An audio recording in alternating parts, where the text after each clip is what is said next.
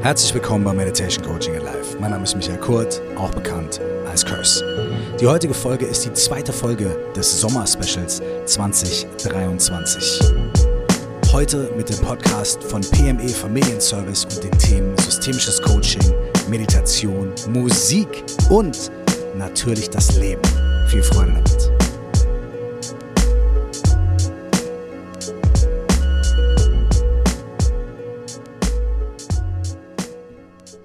Hey und heute nur eine ganz kurze Begrüßung hier in Meditation Coaching and Life. Diesen Sommer 2023 haben wir im Sommer-Special mehrere Podcasts ausgesucht, in denen ich zu Gast war, um sie euch vorzustellen, zu präsentieren und sie mit euch zu teilen. Selbst wenn ihr diesen Podcast regelmäßig hört, werdet ihr ja sicherlich nicht irgendwie alle Podcasts verfolgen, in denen ich mal zu Gast gewesen bin. Und da waren aber sehr viele, sehr interessante Gespräche dabei, die teilweise auch Themen berühren, die ich hier so alleine in meinem Podcast vielleicht gar nicht so anspreche. Und deswegen haben wir gedacht, wir suchen euch die raus, die uns in der letzter Zeit am besten gefallen haben und teilen sie mit euch. Heute ist es der Podcast von PME Familienservice. Und wenn ihr euch mal einmal eine Sekunde bemüht, müsst ihr natürlich nicht, aber wenn ihr wollt, könnt ihr euch eine Sekunde bemühen und mal googeln, was PME Familienservice ist. Und ich finde das wahnsinnig interessant. Ähm, ich glaube, in den 60er Jahren hat eine junge Frau damals PME Familienservice gegründet, weil sie festgestellt hat, dass Frauen in Unternehmen und in Unternehmenskultur teilweise auch dadurch benachteiligt sind, dass sie mit der Aufgabe davon, die Familie zusammenzuhalten oder Kinder zu erziehen, sich um Kinder zu kümmern, relativ allein gelassen werden. Ja, die Männer ja, gehen zur Arbeit, ihr stellt euch mal vor, 60er, 70er, ne? Männer gehen zur Arbeit und Frauen haben zu Hause zu bleiben. So, diese Frau hat gesagt, nee, das ist Bullshit, das machen wir so nicht. Wir unterstützen Frauen in Companies, in Firmen darin, ihren Job zu machen, wenn sie möchten und mehr Gleichstellung, mehr Gleichberechtigung mit Männern zu erfahren, dadurch, dass wir die ganzen Dinge, die sonst anfallen, ne? irgendwie Kinderbetreuung, äh, Kindergarten, kümmern und so weiter, dass wir das anbieten und wir lassen die Firmen, wir lassen die Chefinnen und Chefs dieser Firmen, damals wahrscheinlich eher Chefs, ja, wir lassen die dafür bezahlen. Das heißt, es ist ein kostenfreier Service für Mitarbeiterinnen. Heute ist PME Familienservice wahnsinnig gewachsen. Tausende von Mitarbeitern und Mitarbeiterinnen und ganz viele verschiedene Stellen. Und sie machen viel mehr als nur, ich sage jetzt mal, Kinderbetreuung. Ähm, da geht es um ganzheitliche Gesundheitsversorgung, und auch um psychologische Betreuung und so weiter und so weiter. Unglaublich spannend, was diese Frau aufgebaut hat und mittlerweile natürlich auch die ganz vielen Menschen, die mit ihr zusammenarbeiten. Und ich war zu Gast bei PME Familienservice auf einem großen Event, den die gemacht haben und durfte dort eine Keynote halten und war sehr, sehr begeistert von der Atmosphäre dort, von den Menschen dort und überhaupt auch von den Services, die sie anbieten. Ich war auch wahnsinnig begeistert von meinem Podcast-Interviewer, den ich dort persönlich kennenlernen durfte, aber dann natürlich auch nochmal per Zoom, per Internet mit ihm gesprochen habe für diesen Podcast hier. Ein ganz schlauer und äh, humorvoller Mensch, äh, mit dem ich mich sehr gefreut habe zu sprechen. Und deswegen freue ich mich jetzt auch, euch dieses Gespräch hier präsentieren zu können. Wir steigen ein mit systemischem Coaching, kommen aber auch zu vielen, vielen anderen Themen. Und ich hoffe, ihr genießt es genauso sehr wie ich es genossen habe, zu quatschen. Alles Liebe euch und äh, viel Freude mit der heutigen Folge. Here we go. Herzlich willkommen, Curse. Vielen, vielen herzlichen Dank. Dankeschön. Ey, ich freue mich hier zu sein. Ja, wir haben ja gerade schon, waren ja schon fast mitten im Thema, nämlich systemisches Coaching. Das ist ja eins, ein großer Teil deines Lebens inzwischen, aber das war ja nicht immer so. Angefangen hat das Ganze ja mit Rapmusik in den, in den zwei, Anfang der 2000er Beziehungsweise du hast das wahrscheinlich schon viel, viel länger gemacht, ne? Ja, also ich habe, ähm, ich bin natürlich nicht als Coach auf die Welt gekommen, aber auch nicht als Rapper auf die Welt gekommen. Aber das sind beides Sachen, die mich schon ganz früh in meinem Leben, die mir schon ganz früh in meinem Leben begegnet sind. Und zwar echt viel früher, als man denkt. Ne? Also als ich im Kindergarten war, war es tatsächlich so, dass wir einen Zivi hatten, der war Breaker. Ich glaube, der kam sogar aus Berlin. Und der hat dann äh, im Kindergarten den Kids so Breakdance äh, beigebracht. Und das war auch so Anfang der 80er, genau die Zeit, wo auch so diese Rap-Welle, die Hip-Hop-Welle aus USA rübergeschwappt ist.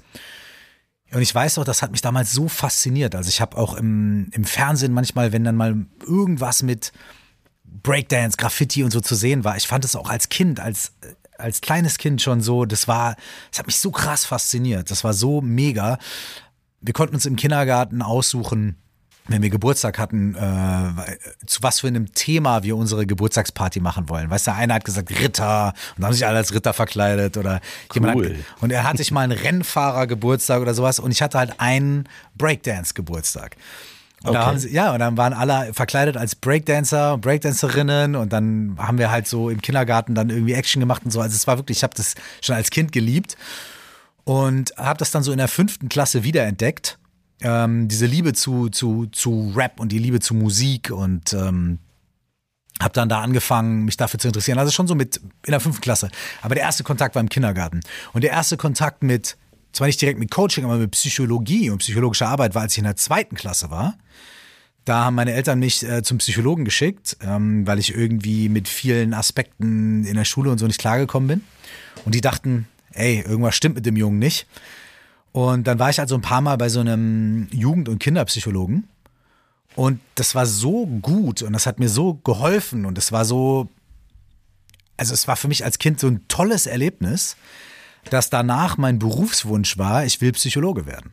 Also ich wollte in der zweiten Klasse Psychologe werden und in der fünften Klasse dann Rapper. So. Und das hat sich wirklich so durchgezogen, weil ich habe dann wirklich parallel ähm, immer weiter an der Musik gearbeitet und habe aber auch angefangen, dann in Psychologie rein zu studieren. Ich habe dann eher Soziologie und so studiert, aber ähm, das hat mich schon immer begleitet, wirklich. Also ich habe so das große Glück gehabt, dass ich einer der wenigen Menschen wahrscheinlich bin, vielleicht, die ganz früh schon eigentlich so wissen, was sie machen wollen. Weißt du? Ja. Und, ähm, und dann hat das, äh, hat das bei mir so dann halt äh, als ich 18, 19 war, hat es dann angefangen, sich zu konkretisieren mit der Rap-Sache. Ne? Da habe ich dann meine ersten Features gemacht, meinen Vertrag unterschrieben und so weiter.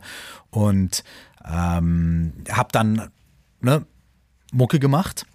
Aber so diese Faszination für beides hatte ich schon ganz früh. Und es gibt ja auch was, was beides gemeinsam hat. Nämlich der Umgang mit Sprache, der Umgang damit irgendwie mit anderen Menschen und auch zu, zu gucken, wer bin ich, wer sind die anderen, warum sind wir so, wie, sie, wie wir sind und Dinge zu erklären und oder, oder Dinge zu hinterfragen.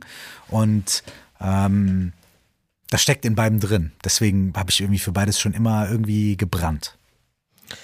Und gerade so dieses Hinterfragen ist ja in, in beidem ganz, ganz, eine ganz besondere Stärke und ein ganz besonderes Tool.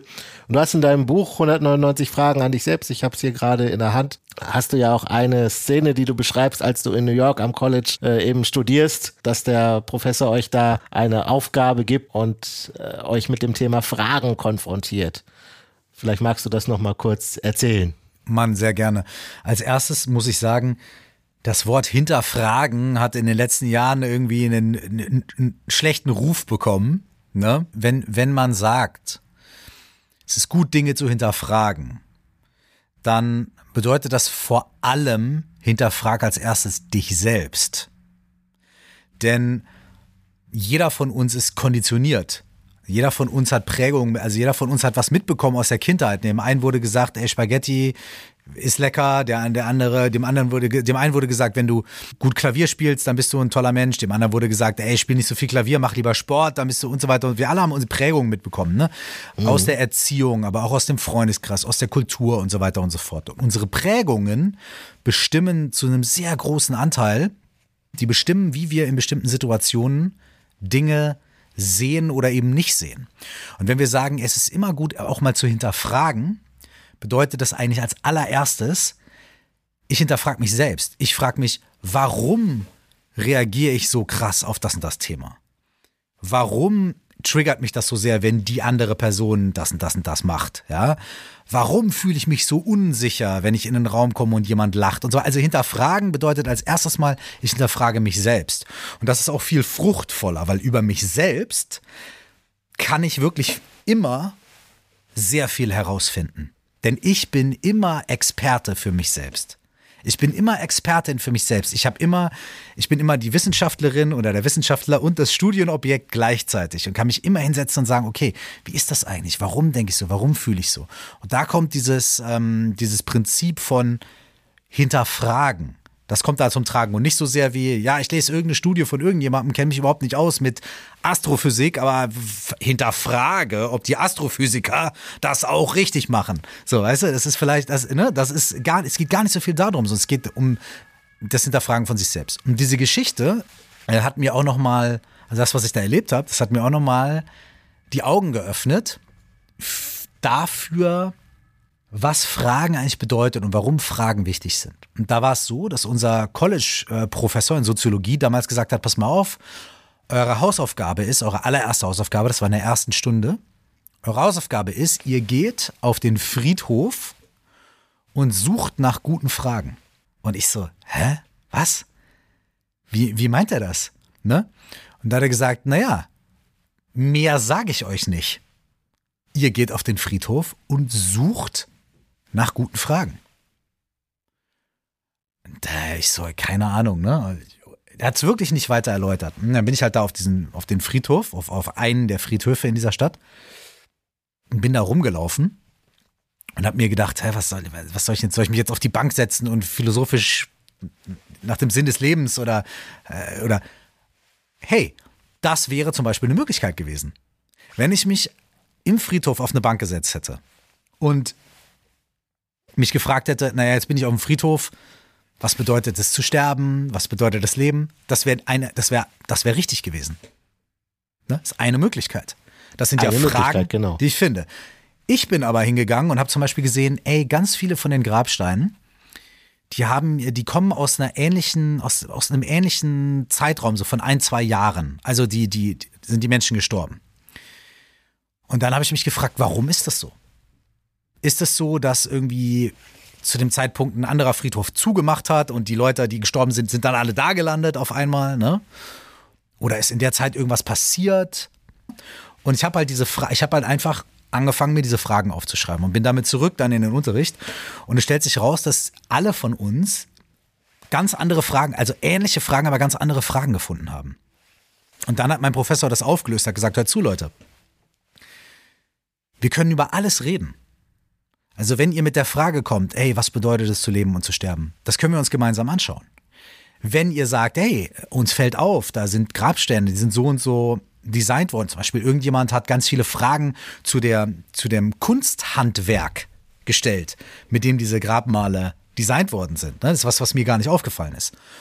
Und jeder von uns hat durch seine eigene Linse geschaut auf diesen Friedhof und hat seine eigenen Fragen gefunden. Und unser Professor hat gesagt, pass mal auf, über all die Fragen, die ihr gefunden habt, können wir reden. Aber wenn ihr nicht Fragen gefunden hättet, wenn ihr nicht gute Fragen gefunden hättet, dann hätten wir nichts zu diskutieren. Dann gäbe es gar keinen Ansatz dafür, eine Lösung zu finden. Also die, die Grundlage ist immer die gute Frage. Er hat auch gesagt, es ist immer wichtiger, viele gute Fragen zu haben als ein paar Antworten. Sucht mhm. lieber nach Fragen, meint er. Das ist viel, es macht die Welt größer. Und das, das hat mich hart gepresst, hat echt eingeschlagen wie eine Bombe bei mir, das Ding. Es macht die Welt größer, ne? Es, ja. Du hast die Möglichkeit, dich dann noch besser zu erkennen und noch besser kennenzulernen und weitere Aspekte Ein Satz dazu. zu erkennen.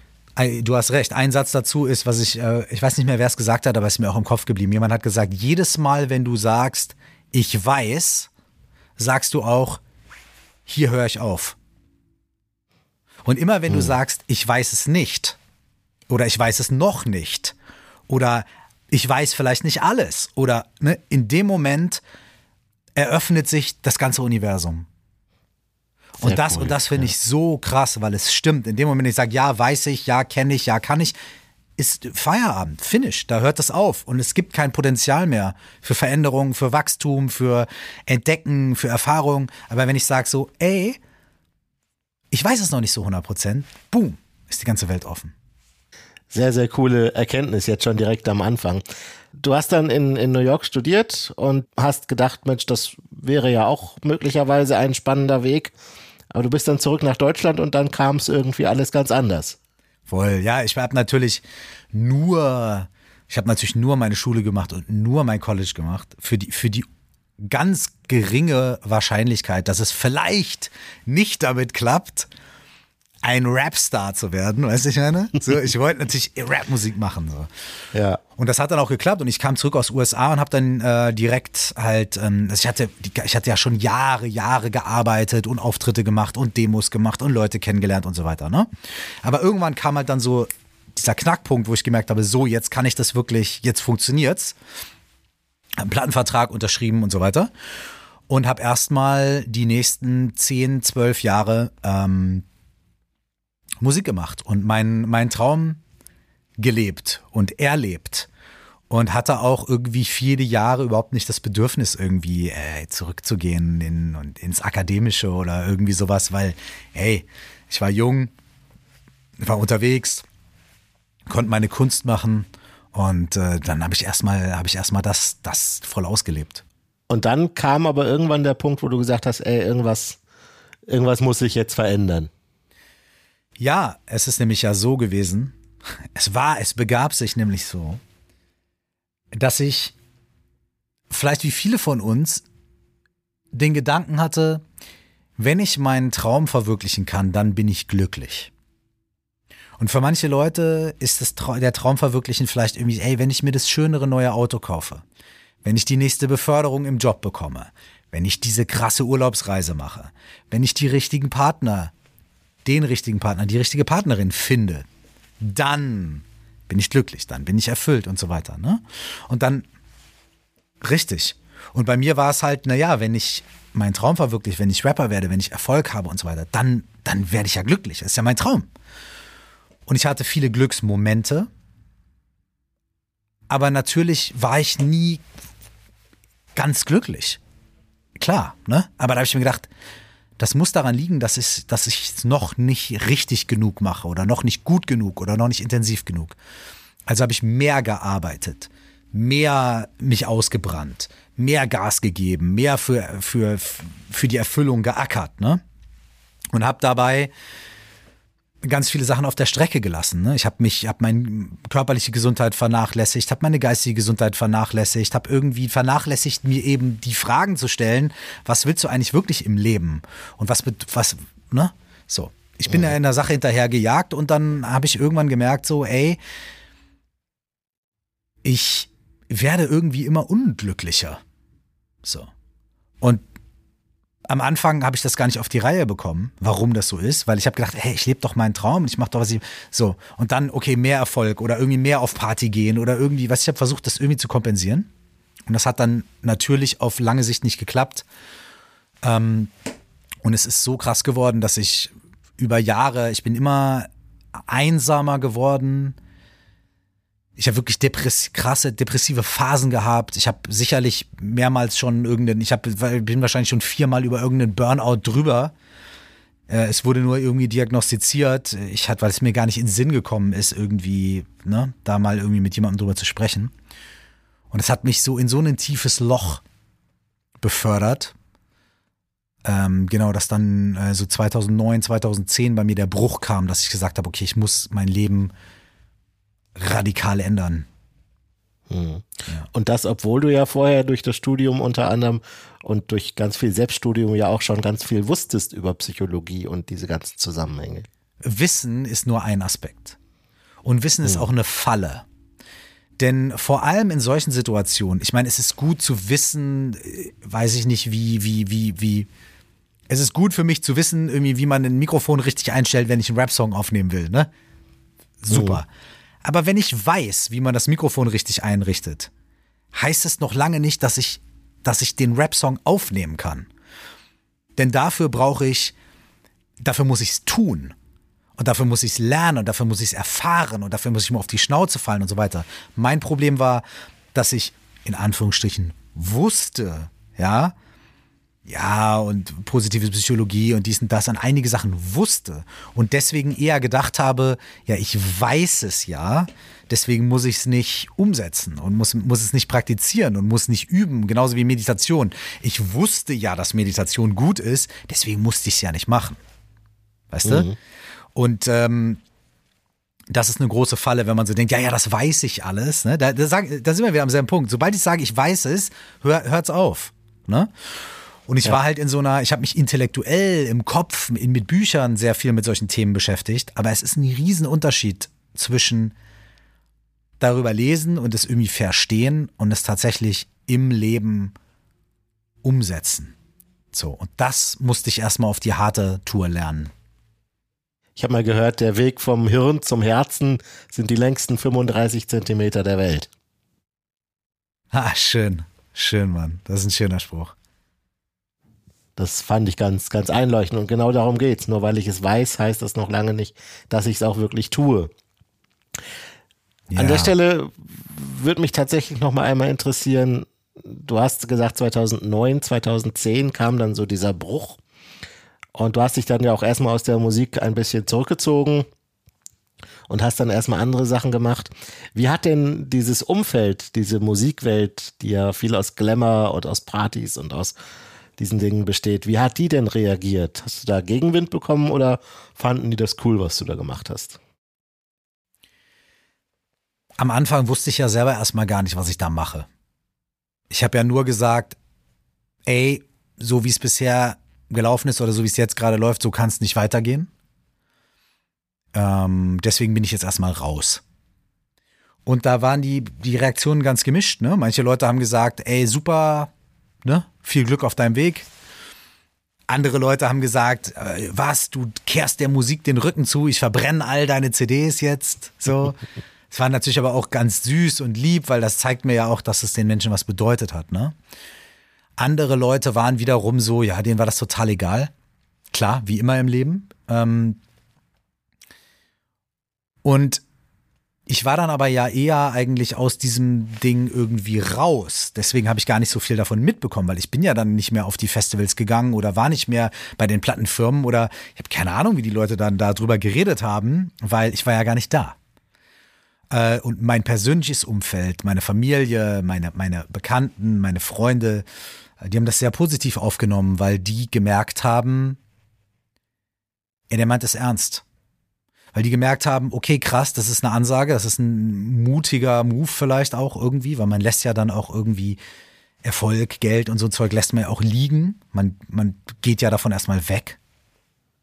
Ähm, und die haben, glaube ich, gesehen, dass es mir ernst ist. Und die haben auch gesehen, dass ich sehr gelitten habe, vielleicht davor. Und deswegen ähm, habe ich im privaten Umfeld sehr, sehr viel Zuspruch bekommen. Die Leute haben zwar nicht so 100% verstanden und haben auch nicht, wu- wussten auch nicht, wo es hingeht, aber wie, wie auch, ich wusste es ja selber nicht. Aber ich wusste, dass ich es machen muss. Und dein Umfeld hat dich supported, hat dich unterstützt, war für dich da. Und die anderen, von denen warst du dann ja auch erstmal weg. Genau, mein Umfeld hat mich unterstützt. Natürlich auch so gut wie es geht. Ne? Ich meine, ähm, ich musste da, ich musste halt- diese Arbeit muss man natürlich selber machen. Ne? Also ich bin, ich muss ja selber zur Therapie gehen. Ich muss selber zum Coaching gehen und gucken, was bei mir eigentlich los ist. Ich muss selber irgendwie stundenlang meditieren, mich mit dem eigenen Geist beschäftigen. Ich muss selber vielleicht irgendwelche intensiveren Retreats oder solche Sachen machen. So, ich muss, ich muss das selber machen, ne? Und das ist natürlich schön, wenn Leute um mich rum sind, die mir sagen, hey, ich finde es gut, mach das. Äh, ich hole für dich so lange die Post ab oder sowas, weißt du? Während du auf Retreat bist, super. Ja. Äh, aber man muss es, man muss das selber machen. Und gleichzeitig ist es gut, da ein Umfeld zu haben, das einen unterstützt, ne? Freunde, Familie. Absolut. Gutes Schau mal, das Netzwerk Wichtige, ist ja- total, ist wahnsinnig wichtig. Das Schöne ist, dass diese Dinge immer mehr in der Gesellschaftsmitte ankommen, weißt du? Als ich das gemacht habe vor 12, 13 Jahren, da, da waren wir noch an einem anderen Punkt. Ähm, da war dieses Thema Coaching oder Persönlichkeitsentwicklung oder auch mentale Gesundheit und so weiter. Das war da noch nicht so was Alltägliches wie heute. Also ich meine, es ist heute immer noch stigmatisiert, aber es war damals noch viel mehr stigmatisiert. Ne? Und ich war ja auch in so einer hypermaskulinen ähm, Rap. Äh, Der eine ist krasser als der nächste und wer hat, wer hat jetzt die dicksten Cojones und wer ist jetzt der krassere Gangster und wer disst mehr Leute und so weiter. In dieser Welt war ich ja auch, ne? Und da in Anführungsstrichen zu sagen, ey, ich hadere mit Dingen, ich, ich bin mir nicht sicher, ich, ich habe Ängste und so weiter. Das war auch sehr, sehr, sehr schwierig und das gab es zu dem Zeitpunkt auch noch nicht so wirklich. Aber zum Glück hat sich das geändert.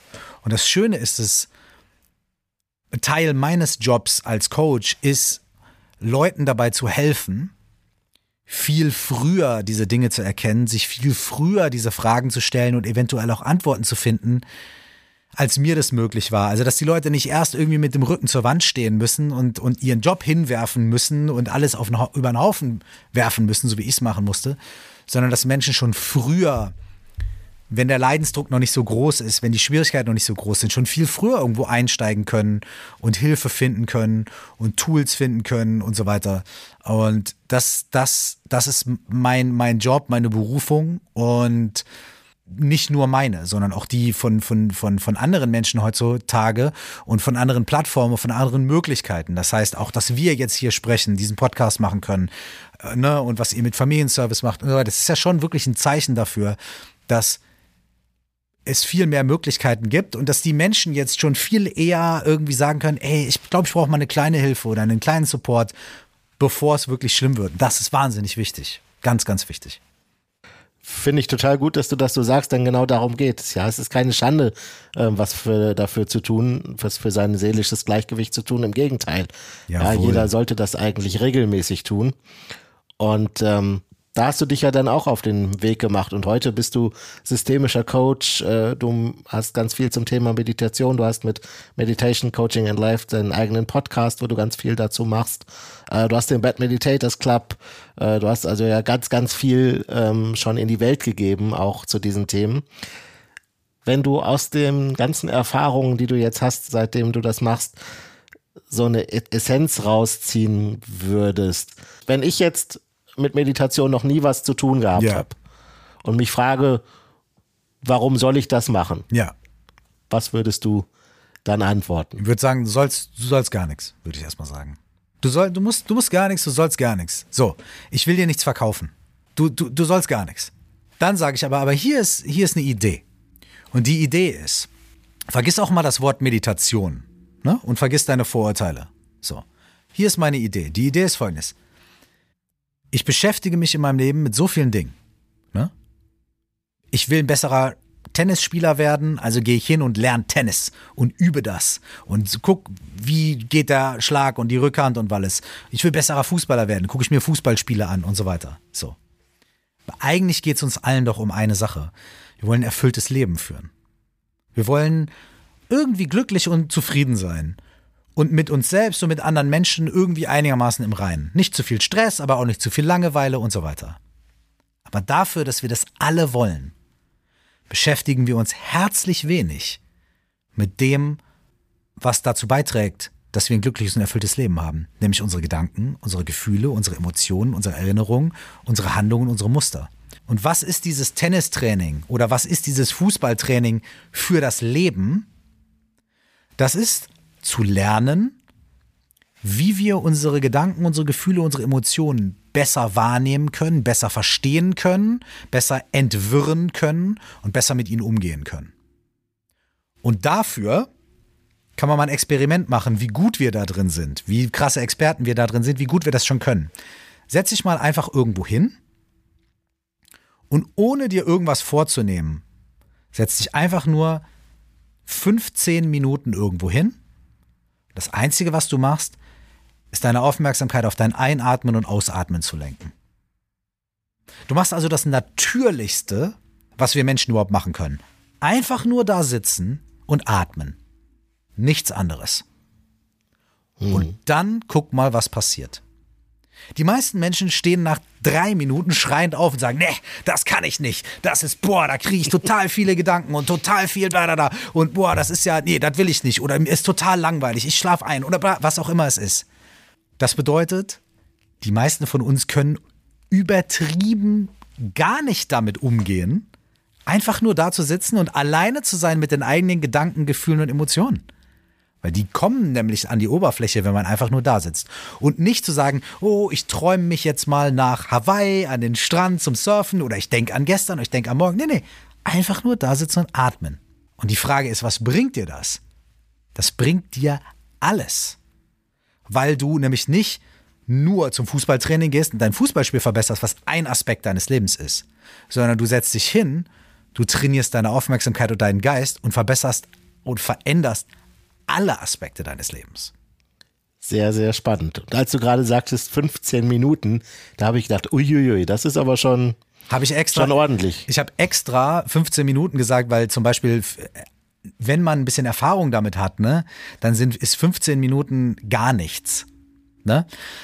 Weil es gibt Menschen, die machen Wochen, Monate Retreats und, ne, und, und, und meditieren äh, stundenlang. Aber da müssen wir ja gar nicht anfangen. Natürlich können wir auch mit drei Minuten oder fünf Minuten anfangen da werden wir schon genug Probleme haben.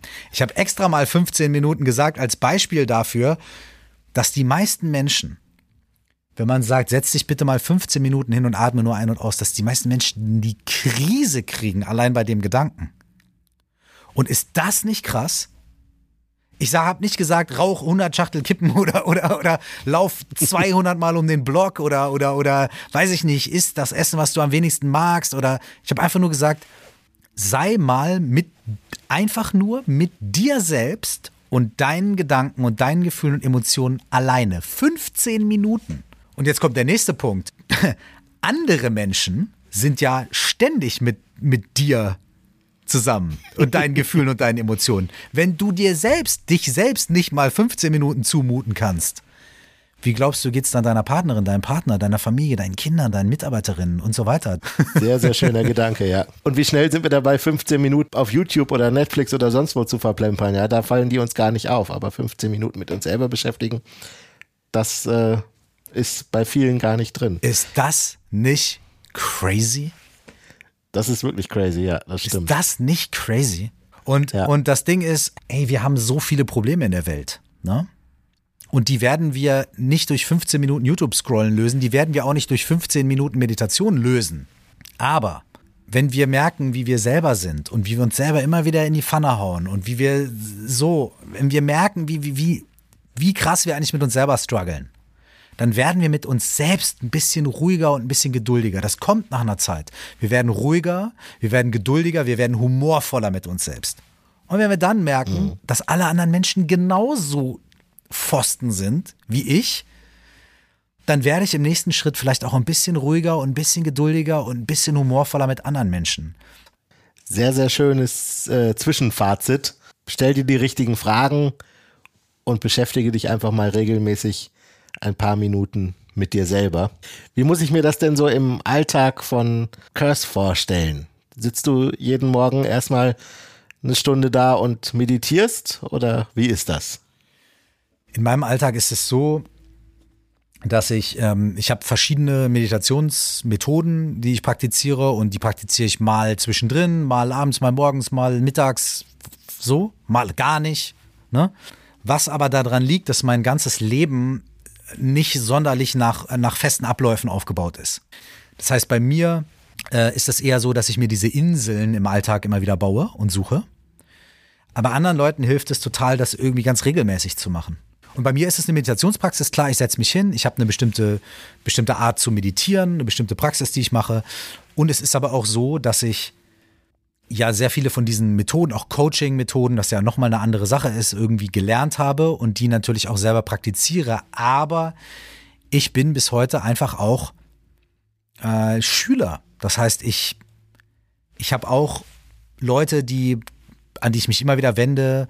Ich mache relativ regelmäßig auch Sessions, sowieso entweder kleine Therapiesessions oder Coaching-Sessions, ähm, wo ich meine eigenen Fragen stellen kann, wo mir Leute auch, mich Leute auch irgendwie begleiten. Ich nutze manchmal eine App und track irgendwie meine, meine, meine emotionalen Zustände und so weiter. Also ich, ich, ich äh, äh, arbeite da selber auch dran und lass mich selber auch weiterhin coachen. Und das ist auch total wichtig. Genau, es lebt von der Praxis und auch der beste Torwart der Welt wäre irgendwann nicht mehr der beste Torwart der Welt, wenn er von heute auf morgen nicht mehr trainieren würde. Absolut. Und deswegen, es gibt nichts Gutes, außer man tut es. Ja, sehr schön. Und was war das andere? Es gibt nichts Schlechtes, außer man lässt es. sehr gut. Der ist von Max Den Herre. kannte ich so noch nicht.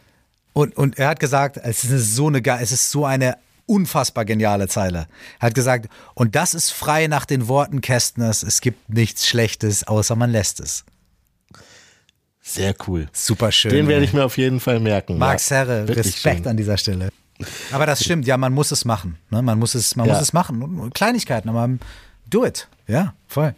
Also Meditation, sich Fragen stellen, sich mit sich selbst beschäftigen, lohnt sich auf jeden Fall. Du meditierst ja nicht nur ganz viel, sondern du bist auch systemischer Coach. Und das ist ja etwas, was dich mit dem Familienservice verbindet. Mhm. Auch wir arbeiten nach dem systemischen Coaching. Mhm. Warum hast du dich für dieses, äh, für diese Art zu coachen entschieden?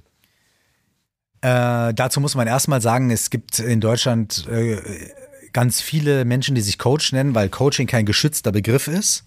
Äh, das heißt, äh, nur weil irgendwo Coach draufsteht, ist noch lange nicht was Vernünftiges drin. Ne? Mhm. Und ich hatte das große Glück, dass ich ähm, einen anderen Rapper als Kumpel habe, der Psychologie auch studiert hat. Ich habe mich ganz viel mit dem ausgetauscht. Und der kam irgendwann mal zu mir und meinte so, ey, wir machen gerade in der Uni irgendwie das Krasseste. Das ist systemisches Coaching.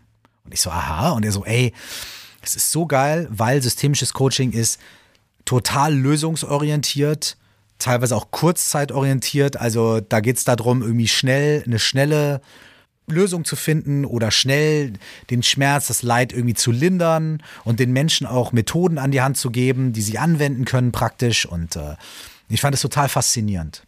Und während der Produktion von meinem Album Freiheit, das war so 2007, äh, 2008, war ich in einer ganz, ganz schwierigen Phase, hatte sehr viel Verantwortung für andere Leute und, und, und, und musste mit privaten Problemen kämpfen. Und da habe ich gesagt, ich brauche Unterstützung. Ich brauche eine Person, die mir hilft, hier irgendwie mal aufzuräumen. Und da habe ich eine systemische Coachin gefunden und war bei der. Das hat mich so beeindruckt, wie klar und direkt und schnell da zur Sache gekommen wurde. Das hat mich wirklich einfach total beeindruckt. Und ich war da, glaube ich, zweimal. Und dann hatte ich irgendwie meine Antwort für den nächsten Step. Und davon habe ich dann irgendwie ein halbes Jahr gezehrt. Das heißt nicht, dass das immer so schnell geht und so weiter, ne? aber, aber das hat mich halt echt erwischt. Und deswegen war das für mich so, ey, dieser Ansatz, dieses sehr klare und sehr lösungsorientierte aus dem systemischen Coaching, das hat mir so sehr geholfen und das war so ein Gamechanger für mich. Das möchte ich lernen. Und dann habe ich halt meine Ausbildung ganz spezifisch auch im systemischen Coaching gemacht. tatsächlich auch an dem Institut, wo diese Frau auch unterrichtet hat. Gibt es so eine Lieblings- Methode, die du gerne mal kurz vorstellen würdest? Ja, also das ist das allererste, was ich vom systemischen Coaching gehört habe, ist auch die erste Frage oder die erste Frage in meinem Buch. Und es ist eine ganz typische systemische Frage, das ist die sogenannte Wunderfrage. Und diese Wunderfrage macht was, ist eine ganz einfache Frage, aber die macht was sehr Besonderes. Und ich stelle erstmal einmal die Frage und dann äh, sage ich kurz was dazu, was sie, was sie macht. Ich meine, du, du, du kennst sie, ich merke schon an deinem Gesichtsausdruck, du kennst diese Frage wahrscheinlich auch sehr gut. Und zwar könnte man sagen, hey, wenn du gerade an einem Problem arbeitest oder knabberst oder du eine Lebenssituation hast, die dir Schwierigkeiten bereitet, so, ne? Und du hast vielleicht jetzt auch gerade davon erzählt und hast vielleicht auch gesagt, ja, das ist schlecht und das klappt nicht und die Kollegin macht das und hier ist das in der Familie und so weiter und so fort. Okay, jetzt haben wir mal die ganzen Informationen darüber gesammelt, äh, wie es nicht sein soll, ne? Und was stört. So, und jetzt stell dir Folgendes vor. Du gehst heute Abend nach Hause, nach dem Gespräch, machst ganz normal deine Routine, legst dich ins Bett, schläfst ein. Und in der Nacht, während du schläfst, passiert ein Wunder. Und das Wunder ist, dass sich dein Problem komplett in Luft aufgelöst hat. Dein Problem existiert nicht mehr. Du weißt aber nicht, dass dieses Wunder passiert ist, weil du ja geschlafen hast. Du wachst also morgen auf, du ahnst nichts Böses ne, und nichts Gutes, stehst auf, ganz normal, aber es ist dieses Wunder passiert und dein Problem ist nicht mehr da. Woran würdest du das erkennen, dass dein Problem nicht mehr da ist, dass das Wunder geschehen ist? Was wäre anders? Woran würdest du das merken? An welchen Situationen im Alltag? Wo würdest du merken, hä, Moment, irgendwas ist anders? Was wären diese Dinge, an denen du merken würdest, dass dein Problem nicht mehr da ist, dass das Wunder geschehen ist? Das ist eine mega kraftvolle Frage, weil sie mehrere Sachen macht. Das erste, was sie macht, ist, sie führt aus dem Problemdenken ins Lösungsdenken. Wir sind alle Experten für unser Problem. Wir wissen alles, das geht nicht und hier ist nicht und dann habe ich das gesagt und dann ist das passiert. Wir sind Experten für unser Problem. Aber wir sind eigentlich auch Experten für unsere Lösung. Wir wissen das nur nicht. Es ist so dieses typische, ich sehe den Wald vor lauter Bäumen nicht. Aber die Bäume sind alle da. Und die Wunderfrage bringt uns weg von, was ist schlecht, wo, was soll nicht sein, da, da, da, zu, okay. Wie wäre es, wenn es gut wäre? Und während du das ja. so fühlst und machst, kriegst du auf einmal derbe gute Laune Ne? Das ist erstmal der, der schönste Nebeneffekt. Kriegst derbe gute Laune, weil du denkst, boah, das wäre richtig geil. Und aus dieser guten Laune sammelst du auf einmal ganz viele Punkte. Ich würde das und das nicht mehr machen. Ich würde den und den Anruf anders annehmen. Ich würde das und das so machen. Ich würde da, da, da. Ey, und einfach spielerisch hast du auf einmal eine ganze Liste von Dingen, wo du weißt, hier kann ich überall ansetzen. Da kann ich überall ansetzen. Weil dann kannst du nämlich als nächstes sagen, so, okay, pass auf. Gibt es ein paar von den Sachen, die du da beschreibst, die jetzt schon manchmal auch so sind? Und dann merkst du, oh, stimmt. Ja, manchmal bin ich am Telefon so und da, da, da, da. Und dann sagt man, okay, also ist dein Problem nicht 100% scheiße, sondern es gibt auch 30% gut. Ah ja, stimmt, okay. Das heißt, du bist gar nicht mehr bei 100% schlecht, sondern bei 70% schlecht. Aha, das ist schon mal ein Riesensprung. Auf einmal ist mhm. das Kind nicht komplett in den Brunnen gefallen, sondern es ist so, oh stimmt, ey, einiges davon ist schon gut. Und dann kann man sagen, okay, was wäre denn jetzt irgendwie, äh, wenn es jetzt 30 Prozent gut ist? Was von den ganzen kleinen Dingen, die du da gemacht hast, wo könntest du ansetzen, damit es nicht nur 30 Prozent gut ist, sondern damit es innerhalb der nächsten Woche 35 Prozent gut ist oder 40 Prozent gut? Nicht gleich 100 Prozent, du musst nicht gleich lösen, aber wo kannst du ansetzen und so weiter? Und darauf manchmal ist die Wunderfrage alleine und das, was daraus entsteht, schon ausreichend dafür, eine riesige Veränderung bei Menschen anzustoßen. Und man merkt an der Art, wie du diese Frage präsentierst, merkt man schon, die ist voll in deinem Herzen und da gehst du voll auf und bist voll dabei. Und wer genau hingehört hat, der hat gemerkt, er hat nicht nur eine Frage gerade bekommen, sondern, oder nicht nur ein Tool, sondern auch noch ein zweites, nämlich die Skalierung. Genau. Und die ist auch nochmal ein, für sich alleine nochmal ein ganz tolles Absolut. Tool. Absolut. Nämlich zu gucken, wie kann ich von hier ein kleines Stück weiter auf der Leiter nach oben kommen oder auf der Skala. Was ich auch manchmal ganz spannend finde, ist zu fragen, okay, du bist bei einer 4, warum bist du nicht bei einer 3? Hm. Also, ne? Mhm. dann ist es ja noch nicht so schlimm. Ja. Was sorgt denn dafür, dass es eben keine 3 ist? Ja, absolut sich der auch Dinge auch spannend. bewusst, ja, sich der Dinge auch bewusst werden und vor allem oft ist es ja so, oft kommt man ja mit einer gefühlten Hilflosigkeit und Machtlosigkeit. Hm. Ne? Das Problem passiert mir und ich weiß nicht, was ich machen soll. Ne? Und was zum Beispiel so eine Frage, wie du sagst, naja, du stehst auf der 4, warum nicht auf einer 3? Was das macht, ist, du denkst sofort an die Dinge, die du schon gut machst die schon in deiner, in deiner Verfügung liegen. Und auf einmal bist du wieder empowered, wie man so schön sagt auf Neudeutsch, ja. Du bist schon wieder in deiner Kraft, in deiner, in deiner eigenen Kompetenz, weil du merkst, ey, ich, eigentlich weiß ich ja schon, wie manche Sachen gehen und wie ich da ein gutes Ergebnis erziele. Ich bin nicht komplett ahnungslos und hilflos. Ich habe schon Tools. Ne? Und das ist auch wahnsinnig wichtig, weil es ist ja auch nicht unerheblich, Menschen ähm, auch vor, also Menschen dabei zu helfen, dass sie erkennen, dass sie Möglichkeiten haben, dass sie Spielraum haben, dass sie Dinge machen können, wenn sie einfach nur richtig hinschauen. Das ist allein das auch schon wieder ist ein, kann eigentlich auch schon wie ein, das kann so einen Knoten auflösen. So. Also wenn man, wenn jemand kommt und sagt, ja, ich kann ja nicht und ich weiß ja nicht und der sagt das und der sagt das und man kommt irgendwie an den Punkt, wo man merkt so, nee, ich kann das. Ich kann Nein sagen. Ich darf Nein sagen. Mhm. Ne? Ich, ich, ich kann eine Entscheidung treffen. Ich darf die Entscheidung, ich habe sie schon getroffen. Ich kann es auch nochmal machen. Das hilft mir. Das stärkt mich. Wow.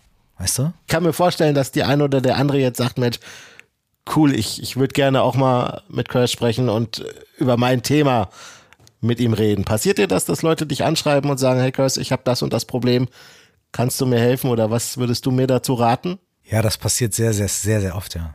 ja. Und wie gehst du damit um? Was machst du dann? Hilfst du diesen Leuten allen? Das weiß ich nicht, ob ich den Leuten allen helfe. Ne? Das weiß ich nicht. Ähm, ich weiß auch nicht, ob, wenn ich mit jemandem persönlich rede, ob ich der Person nachher helfe. I don't know. Weil ich, es ist ja auch gar nicht so, dass ich den Schlüssel halte zur Lösung, sondern die Person hält ja den Schlüssel. Das heißt, was ich machen kann, ist den Leuten vielleicht die Perspektive zu eröffnen, dass sie ihre eigene Hilfe finden können für sich selbst, sich selbst da äh, eine Lösung sein können. Das Ding ist, dass ich ja keine eigene Praxis habe oder keine eigenen Coaching-Space, wo, wo Leute zu mir kommen und sich hinsetzen und wir mehrere Gespräche miteinander führen, sondern ich habe andere Kanäle gewählt, um diese Sachen mit Menschen zu teilen. Und meine Kanäle sind zum Beispiel natürlich meine Musik, ähm, in der ja auch viele solche Inhalte sind, aber zum Beispiel auch mein Podcast oder meine Bücher. Das bedeutet, dass da vielleicht manche Leute auch schon einzelne Tools, einzelne Methoden, einzelne Ansätze auch irgendwie finden können. Und ich versuche die Sachen immer sehr, sehr, sehr praktisch zu machen. So. Und dann ist es auch so, dass ich regelmäßig verschiedene Dinge meistens online anbiete, manchmal aber auch live in Präsenz. Geht ja jetzt langsam wieder zum Glück. Äh, das heißt, dass ich so One-on-One-Coaching-Sachen einfach aus Zeit- und Kapazitätsgründen ähm, so gar nicht anbieten kann aber innerhalb von diesen äh, äh, Gruppen und Tools und Workshops, die ich mache, so findet man alles auf meiner Website, diese ganzen Sachen. Äh, da gibt es dann natürlich auch so diesen direkten Austausch und, ähm, und die Sachen. Und es ist natürlich so, wenn Menschen E-Mails schreiben, es ist schon so, dass wir da auch ähm, sehr sensi sensibilisierte und geschulte Leute auch haben, die, wenn sie sehen, dass da ein akutes Problem ist oder so, die dann auch wissen, an welche Stellen diese E-Mails äh, auch vielleicht nicht unbedingt weitergeleitet werden, aber die wissen dann auch, die können auch zurückschreiben und auch sagen so, hey, ne, selbst wenn Kurz jetzt meinetwegen gerade im Studio ist, da und da und da ist eine Anlaufstelle oder das und das und das ist eine Adresse, an die du dich wenden kannst oder hier ist folgendes Tool oder hier ist folgende Sache und so. Wir versuchen immer den Leuten direkt was, also jede E-Mail wird beantwortet, jede Anfrage wird beantwortet. Wir versuchen den Leuten immer direkt was mitzugeben. Ähm, aber so dieses intensivere Coaching und dieser intensivere Austausch mit mir, der findet dann eher auf diesen, ähm, auf diesen etwas größeren Plattformen dann statt. Alles das verlinken wir natürlich gerne auch nochmal in den Show Notes. Und äh, ich finde es auch toll, dass du sagst, wir nehmen das auch alles sehr ernst, denn mit der großen Bekanntheit hat man natürlich auch eine große Verantwortung für die Leute, die sich dann mit den Themen an euch wenden. Und das finde ich total gut, dass ihr das so macht. Absolut. Ich glaube auch, dass ich weiß, ich, ich weiß selber, wie schwierig es sein kann, mit den Themen im eigenen Leben äh, klarzukommen. So. Und ich, ich, weißt du, ich bin so froh, dass ich es irgendwie geschafft habe, irgendwie an den richtigen Stellen zu landen. Und ich habe auch echt, manchmal bin ich ins Fettnäpfchen, oder nicht ins Fettnäpfchen, sondern bin ich auch in die, in die Gülle getreten, so. Und äh, hey, ich, ich weiß, dass, weißt du, Internet und dann E-Mail und das ist alles gar nicht unkompliziert, ne? Das ist alles nicht ohne so, ne? Vor allem in dem Bereich, in dem es wirklich um solche tiefen menschlichen Themen geht. Aber ey, ich finde, es gehört zur absoluten Grundvoraussetzung und Grundverantwortung für jeden Menschen, der sich in diesem Feld bewegt und der sowas macht, jeden anderen Menschen äh, wertschätzend äh, zu, zu, zu sehen, zu behandeln und zu versuchen, das Beste zu tun, um irgendwie ey, ich hätte auch nicht gewollt, dass ich jemandem eine Mail schreibe aus, aus, einer, aus einer Not heraus, vielleicht oder aus einem Leiden heraus und dann das damit irgendwie, weißt du, Leute mir irgendwie da direkt irgendwelche Kurse für 10.000 Euro verkaufen wollen oder und so weiter und so fort, so, weißt du? Ja, das, das, ja. äh, das, das darf man nicht machen. Finde ich ganz genauso. Finde ich sehr, sehr cool, diese Einstellung. Ähm, du hast gerade gesagt, ihr habt äh, Gib dich selbst niemals auf äh, ins Leben gerufen, um den Leuten so ein bisschen Unterstützung zu geben in dieser aktuellen Situation, die ja für viele sehr, sehr schwierig ist. Hast du vielleicht noch so zwei oder drei Tipps, wie du selber vielleicht auch gerade mit dieser großen Informationsflut und diesen großen Krisen, die gefühlt gerade überall auf uns einschlagen, wie du damit umgehst und was Menschen da vielleicht mitnehmen können?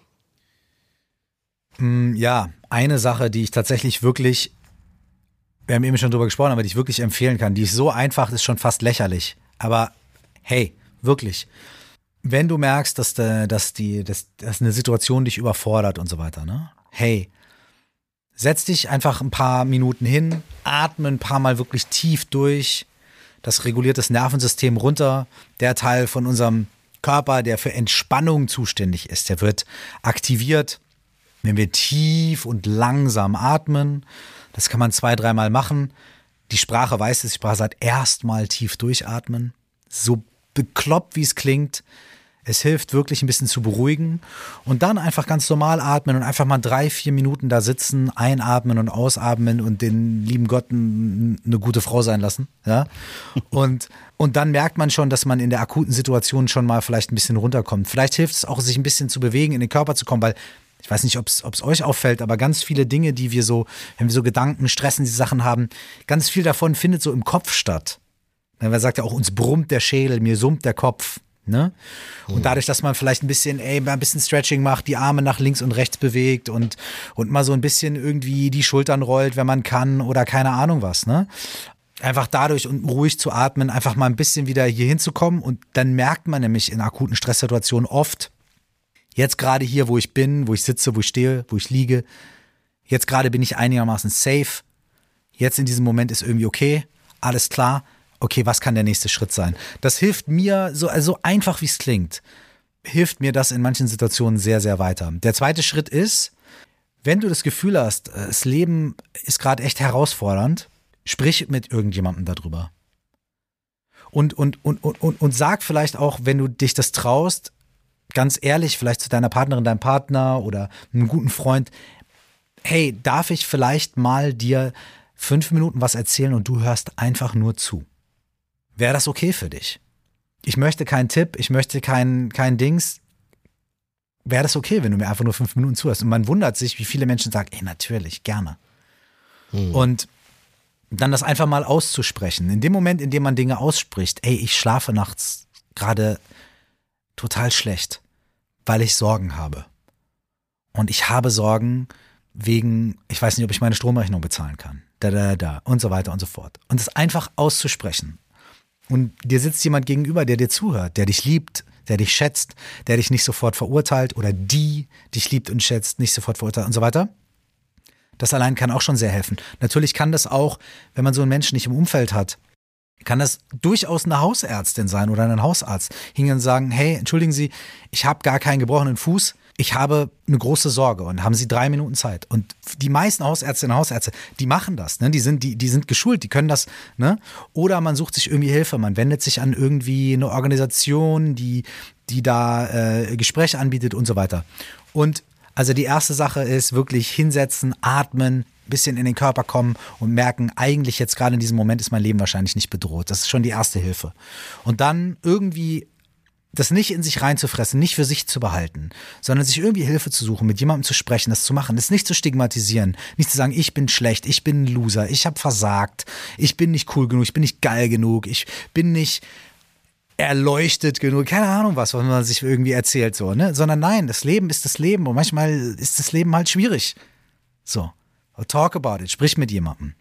Und die dritte Sache, wenn man vielleicht auf ein bisschen stabilen Beinen steht, ist, nimm dir einen Zettel, nimm dir einen Stift und beantworte dir ein oder zwei Fragen zu der Situation. Zum Beispiel eine krasse Frage ist auch, was ist gut daran, dass mein, meine Situation gerade so ist? Ne? Wenn ich ein Problem habe, ne? einfach die Frage aufzuschreiben, was ist gut daran, dass ich gerade dieses Problem habe? Ne?